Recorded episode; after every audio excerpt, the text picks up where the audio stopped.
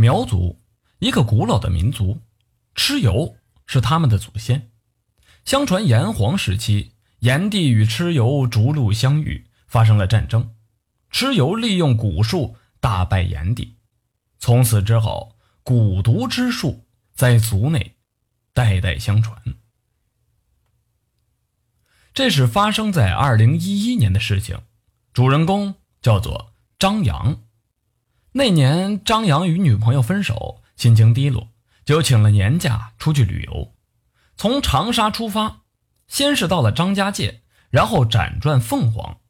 在旅途中，张扬听说吉首附近有一个德夯苗寨，有断崖、瀑布、原始森林，比凤凰纯净多了。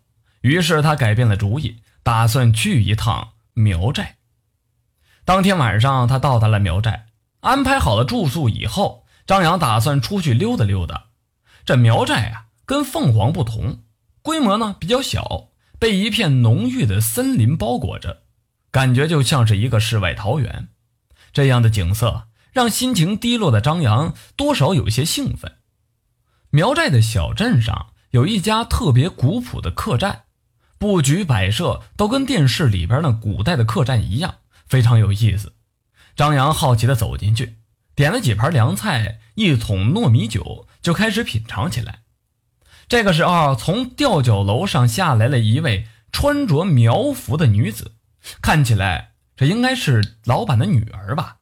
她径直走到了张扬的桌前，大方地坐下，跟他说道：“现在是淡季，客人少，你能来照顾我们的生意，实在是太感激了。这糯米酒就算是免费请你的吧。”张扬也是很感激，就说谢谢。如果不介意的话，可以陪我喝一点吗？没想到这女孩子爽快的答应了。他们一边聊天一边喝酒，他们聊到了苗寨的传奇故事，聊到了男女感情问题。张扬也吐露出了自己失恋的经过。临别的时候，他们彼此留了电话号码。女孩子说自己的苗族名字叫做辽燕。本打算在苗寨只待一天的，但是因为有辽燕的陪伴，张扬连续在那待了三天。他们一起游览了四马峰、观音洞、玉泉门等等风景区，这两个人很快就萌生了情愫。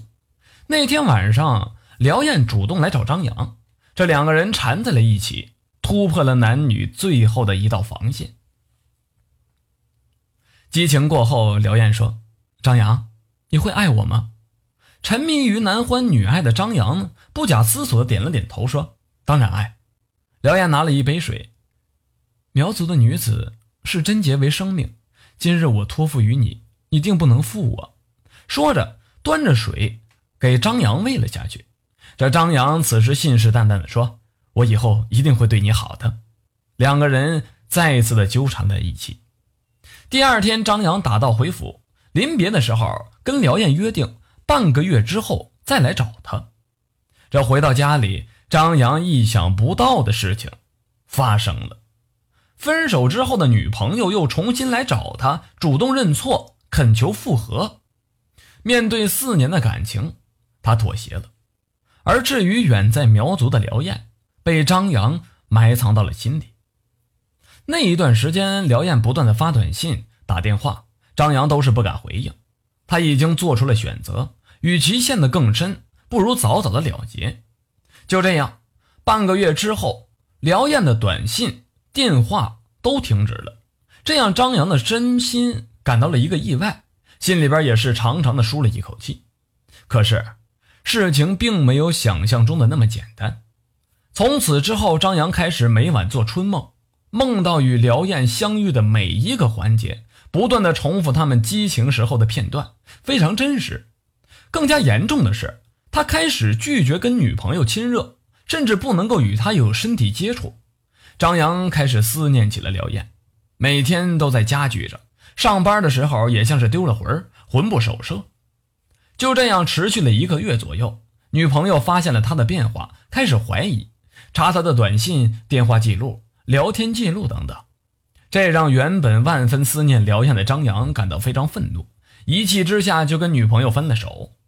张扬再打电话给辽燕，发现他那个手机已经停机了。他已经无法忍受这种思念，他就乘上了去吉首的火车。等赶到那个客栈的时候，询问老板，才知道廖燕去了深圳，短时间内不会回来，也没有留下具体的地址，这手机号码也没有告诉家里人。张扬在苗寨里等了一个星期，每天都要去问客栈老板询问廖燕的消息，可就是没有任何的消息。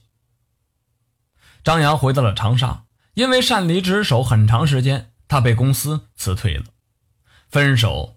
失业、思念，这三座大山压垮了张扬，他终于昏倒了，住进了医院。张扬的免疫力现在几乎为零了，但导致生病的原因不是病毒入侵，而是心理因素，这让大家感到着急万分。在大家人的逼迫之下，他终于说出了事情的原委。所幸的是，家里有一个亲戚是贵州苗寨的。听说了这件事之后，就怀疑张扬是被那个女孩子给下了蛊。很快，通过关系就找到了一位专门驱蛊的苗寨高人。他用银针扎了扎张扬的额头，引出一滴血来，然后在一个盛满了水的陶器里面，一瞬之间，那血液就化开了，出现了像细线一样的血条。这是心花蛊。高人舒了一口气说。好解，不过需要受一些苦头。家人也是纷纷支持啊，说这混小子在外面坏事做的太多，也该受点苦头了。高人就从自带的箱子里取出了一截黑木头，在张扬的眉心取了一滴血，用黑木头吸收了，然后放到了那个陶罐子里。大约等了十多分钟，再取出黑色的木头，最后让张扬含着木头，不能够吞下去。直到有了呕吐感，才能够有效果。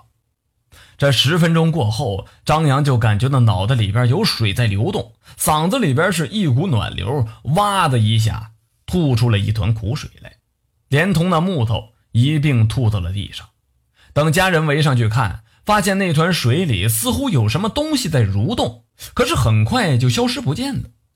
这高人这个时候就说了：“心花骨。”是一种用香料培养的小虫子，比针尖还小，肉眼几乎是看不见的。这种虫子不会伤人，反而它会分泌一种液体，不断的刺激人的大脑，产生异响。黑色的木头吸取了张扬的血，也吸收了香料，所以才能够把这虫子给引出来。果然，休养了几天之后，张扬的身体慢慢恢复了。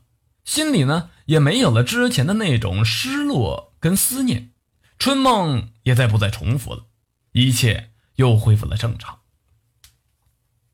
后来听张扬说，因为处于愧疚，他又去了一趟苗寨，就是始终没有见到辽燕，但是他留了一封信给客栈的老板，希望有机会能够交给辽燕。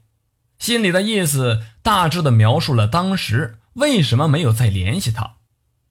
而且呢，表明了歉意和悔改之心。很久很久之后，张扬的手机收到了一条短信：“你若安好，便是晴天，勿念过往，祝君幸福。”那是辽燕最后给张扬的信息了。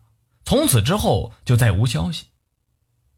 也许对大家来说，这个故事似乎画上了一个句号，但是。对于廖燕和张扬的女朋友来说，这应该不太完美。